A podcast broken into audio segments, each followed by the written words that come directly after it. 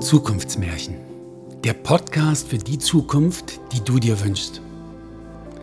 Schon Albert Einstein hat gesagt, Fantasie ist wichtiger als Wissen, denn Wissen ist begrenzt. Und gerade heute brauchen wir mehr denn je gute, starke, fantasievolle Bilder von einer Zukunft, auf die du dich wirklich freust, die wir wirklich erreichen wollen. Und darum geht es in diesem Podcast. Starke innere Bilder am wichtigsten Ort der Welt entstehen zu lassen in deinem Kopf und in deinem Herzen. Ich wünsche dir viel Freude mit der heutigen Episode. Hey, schön, dass du wieder mit dabei bist. Ich freue mich sehr, schon mit der ersten Geschichte vom Waldläufer über 200 Menschen erreicht zu haben. Ich danke dir, dass du meinen Bildern einer guten Zukunft deine Aufmerksamkeit schenkst. Heute und in der nächsten Episode berichte ich davon, wie Schule in der Zukunft aussieht. Viel Freude damit. Aus der Reihe Briefe aus der Zukunft.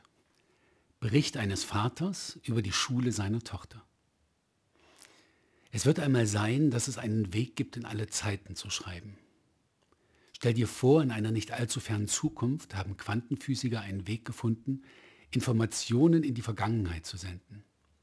Schon heute wissen wir, dass Zeit bei weitem nicht so linear abläuft, wie unser Verstand uns das glauben machen möchte.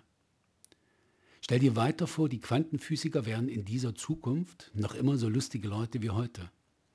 Sie würden sich bestimmt sehr darüber amüsieren, uns auf Papier geschriebene Briefe zukommen zu lassen, deren Papier, wenn man es mit heutiger Technik datiert, beweist, dass dieses Papier noch gar nicht existiert.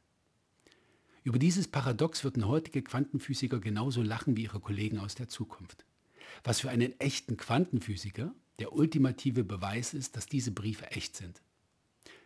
Falls du sie nun für ein wenig merkwürdige Wesen hältst, könnte ich dich voll verstehen. Ich mag sie dennoch sehr und es ist gut möglich, dass genau diese Briefe einen großen Teil dazu beigetragen haben, dass es die Menschheit auf der Erde überhaupt noch gibt. Dies ist der Brief eines Vaters, der stolz vom Werdegang seiner Tochter berichtet. Liebe 2020er Menschen, ich möchte euch diesen Brief schreiben, um die Dinge etwas zu beschleunigen. Ihr seid leider gerade dabei, ein paar Gegebenheiten auf unser aller Planeten ins Ungleichgewicht zu bringen, die das Leben heute wesentlich beeinträchtigen. Deshalb haben ein paar Freunde von mir und ich beschlossen, euch inoffiziell etwas unter die Arme zu greifen, solange die Selbstheilungskräfte der Natur, der Erde noch stark genug sind, um es nicht ganz so wüst werden zu lassen. Ja, ich komme aus der Zukunft. Es ist jetzt nicht wichtig, ob ihr das glauben könnt. Wichtig ist allein, dass ihr unsere Gedanken schnell genug verarbeiten, begreifen und natürlich verbreiten könnt. Bitte versucht gar nicht erst in einen Dialog mit mir zu treten, um mich nach unseren Technologien zu befragen. Davon kann und darf ich euch nichts erzählen. Das würde zu wahnsinnigen Verwicklungen führen und ist ehrlich gesagt für die derzeitige Situation irrelevant. Technologien können diese Welt nicht retten. Das können nur gute Emotionen. So unglaublich das für euch klingen mag, wenn ihr euch gut fühlt, geht es auch Pachamama, der Erde gut. Denkt darüber nach. Probiert es einfach aus. Diese Botschaft ist speziell für dich. Leider darf ich dir nicht das Jahr nennen, aus dem ich schreibe. Das würde einige elementare Richtlinien verletzen und das möchte ich nicht. Nur so viel, es ist gar nicht mal so lange hin.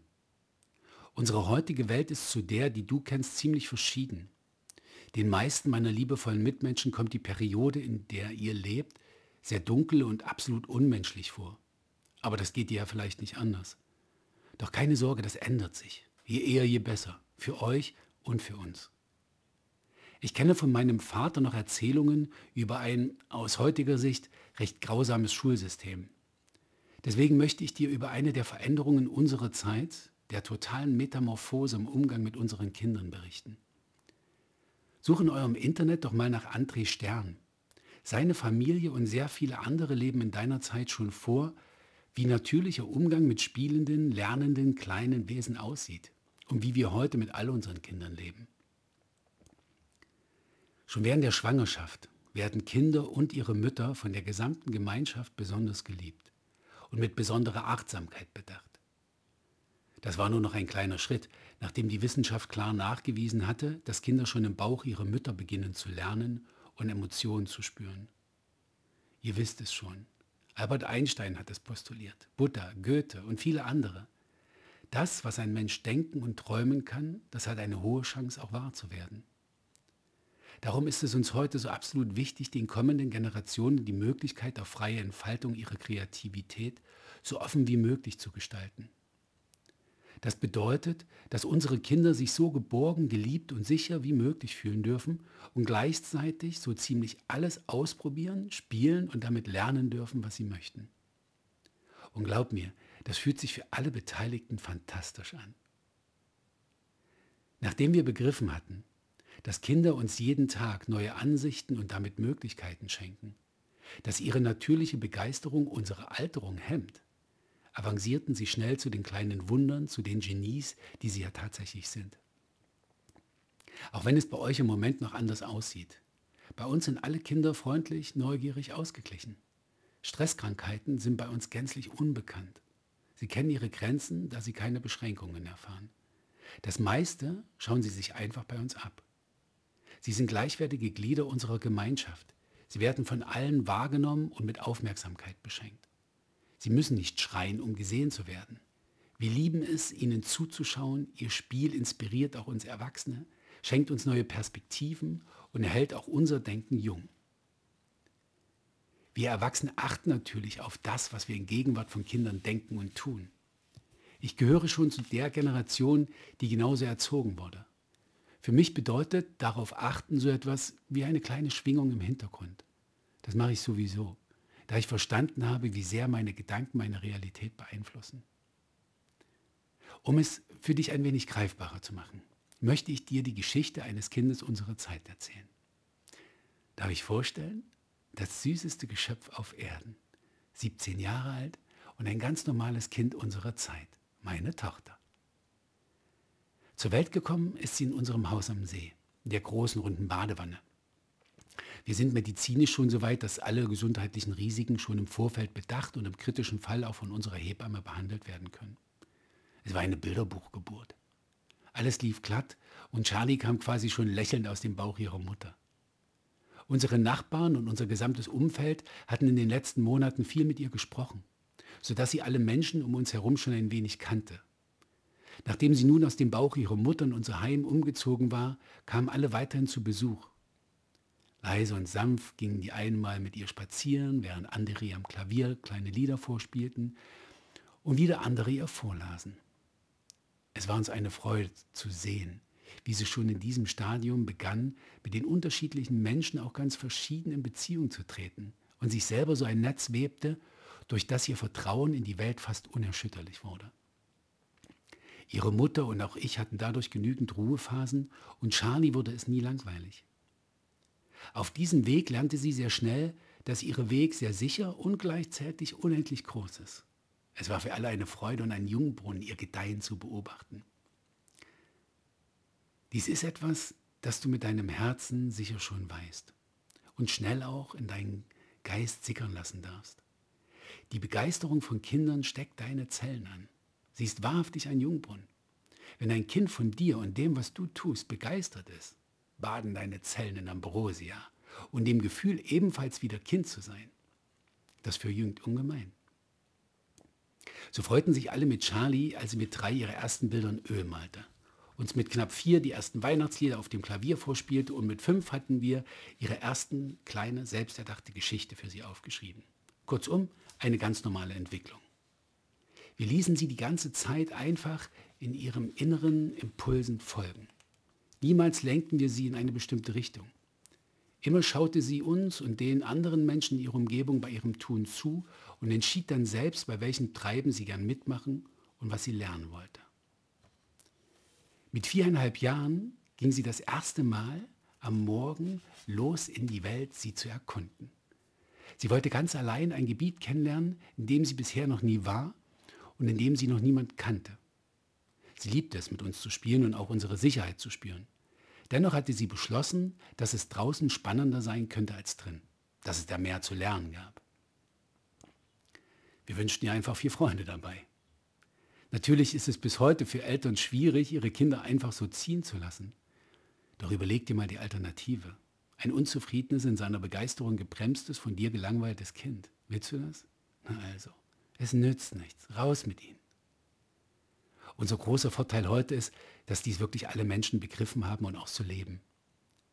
Kinder können sich somit sehr sicher und frei bewegen. Schule, wie du sie noch kennst, ist kulturgeschichtlich ja nur für eine sehr kurze Zeitspanne ein Thema. Vor eurer Zeit gab es sie lange nicht und schau dich um.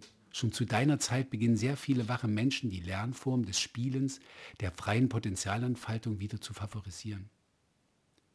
Für unsere Kinder heute ist die Straße, ja die ganze Welt, die Schule und jedes Wesen eine potenzielle Lehrerin, ein potenzieller Lehrer. Es gibt zwar auch noch Schulen in Gebäuden oder an festen Orten, in denen meist eine Person oder eine kleinere Personengruppe etwas unterrichtet, das sie sehr mag und sehr gut kann, wie Zeichnen, Tischlern, Musizieren zum Beispiel. Doch diese Einrichtungen kommen eher freien Universitäten gleich als eurem Bild von Schule. Charlie jedenfalls hatte ihren kleinen bunten Rucksack auf, in dem sich alle für sie lebenswichtigen Dinge befanden. Ein Tuch zum draufsetzen, falls sie mal Pause machen wollte, zwei große Möhren, im Moment hätte sie sich am liebsten nur von Möhren ernährt, ihre Trinkflasche, eine Lupe und ihr Fernglas. Sie hatte eine Geschichte von Sherlock Holmes entdeckt und war fasziniert von dessen gedanklicher Detektivarbeit. Ihre Stifte und Papier, eine große Adlerfeder, die sie zu ihrem derzeitigen Glücksbringer erklärt hatte, und ein Nachthemd ihrer Mutter, um sich uns jederzeit nachführen zu können. So marschierte sie los. Ihre Mutter und ich standen Arm in Arm in der Tür und sahen ihr mit Tränen in den Augen nach. Überwiegend Tränen der Freude und des Stolzes. Unserem Mädchen ging die große, weite Welt, unbekannten Abenteuern entgegen, voll Zuversicht und Neugier. Wir wussten, dass es ein toller Tag für Charlie werden würde. Wir hatten besprochen, dass ich an diesem Tag immer für Charlie erreichbar sein würde, falls sie an irgendeiner Stelle unsere Unterstützung wünschte. So ging der Nähe wie jeden Morgen in die Redaktion und ich richtete mich an meinem Schreibplatz zu Hause ein.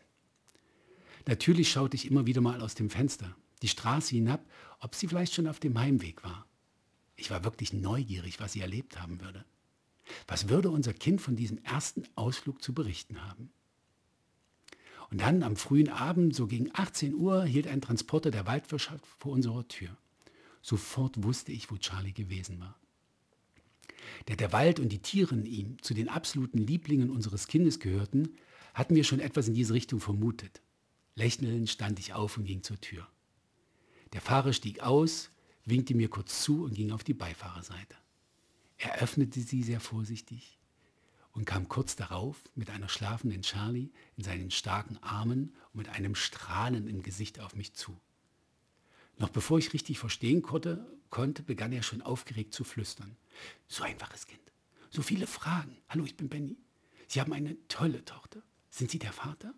Stolz und Freude fuhr mir in die Glieder. Ja, der bin ich. Danke, dass Sie heute meine Tochter unterrichtet haben. Es war Ihr erster Tag auf der Straße. Ach was, das hat sie gar nicht erwähnt. Sofort wurde er noch ein wenig größer und schaute noch ein wenig verliebter in das schlafende Gesicht meines Kindes. Alle Erwachsenen freuen sich natürlich riesig, wenn ein Kind etwas von ihnen lernen möchte. Das bedeutet in unserer Welt, dass das, was du tust, wirklich etwas wert ist, dass es geschätzt wird und wenn du es einem Kind gut erklärst, bekommst du automatisch verjüngende Begeisterung von ihm.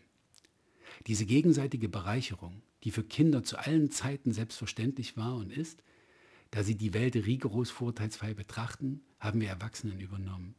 Naja, zumindest in dem Maß, in dem uns das noch möglich ist. Denn Erfahrungen häufen sich beim Älterwerden nun einmal an. Das ändert sich auch in der Zukunft nicht.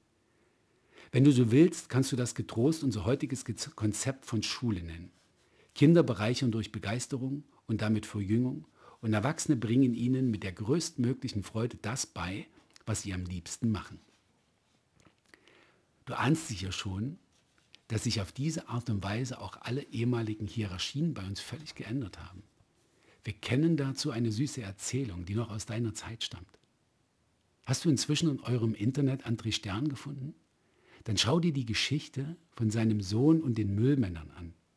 Falls ich dir zu fern bin, lass dir mit diesem Beispiel zeigen, so sieht die Welt von morgen aus, also meine heutige.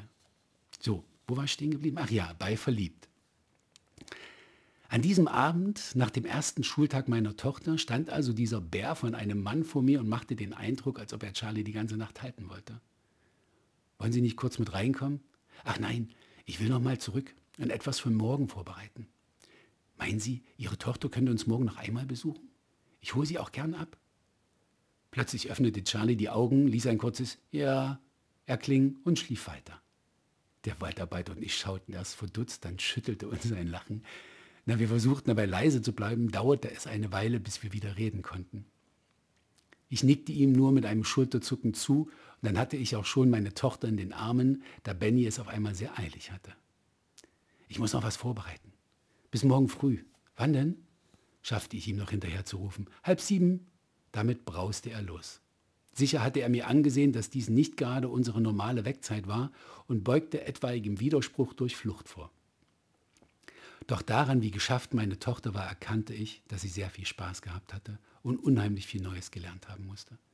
Also brachte ich sie in ihr Bett, las ihr aus alter Gewohnheit noch ihre Liebesgeschichte vor, die vom Waldläufer, und überließ sie der Erholung des Schlafes. Als Danae kurze Zeit später heimkam, lauschte sie mit großen Augen meinen Worten. Um diese Zeit hatte Charlie schon sehr lange nicht mehr im Bett gelegen. Da wir mit unseren Kindern synchron leben, sie also in unsere Abläufe genauso integrieren, wie wir uns ihnen anpassen, ist es ganz natürlich, dass Charlie einen ähnlichen Biorhythmus hatte wie wir. Allerdings wusste ich nur sehr wenig zu berichten und musste mir von ihr ein wenig den Kopf waschen lassen. In welchem Wald war sie denn? Was machen Sie denn dort genau? Wer ist denn noch alles mit dabei? Klar, sie ist Journalistin, aufs Fragenstellen programmiert. Ich war einfach nur überwältigt, unsere Tochter nach ihrem ersten Tag des draußen Lernens wieder im Haus zu haben. Was? So früh? Das geht nicht. Dass zu dem Punkt des frühen Abholens Protest aufkommen würde, war mir allerdings schon klar gewesen. Also versprach ich, mir den Wecker zu stellen, mich um das Frühstück zu kümmern und Charlie einen Tag lang zu begleiten. So kehrt an diesem Abend schnell wieder Frieden ein und wir feierten noch ein wenig den Beginn eines neuen Wegabschnitts unserer Tochter. So kam es, dass ich nun weit vor meiner Zeit aufstand und schon am dritten Tag, auch weit vor meiner Zeit, wieder zu Bett ging. Was Charlie im Wald weitererlebt, welche Entdeckungen sie macht und wie sie am Ende die Welt verändert, das erzähle ich dir im zweiten Teil der Geschichte. Das war eine weitere Episode aus dem Podcast Zukunftsmärchen, der Podcast für die Zukunft, die du dir wünschst. Ich würde mich sehr freuen, wenn du dich inspiriert fühlst, dein Bild einer guten Zukunft mit mir und uns zu teilen. Schick mir einfach deinen Text per Mail und ich baue ihn richtig gern in einer der kommenden Folgen mit ein. Ich wünsche dir eine richtig schöne Zeit und würde mich sehr freuen, wenn wir uns in der nächsten Folge wiederhören. Dein René.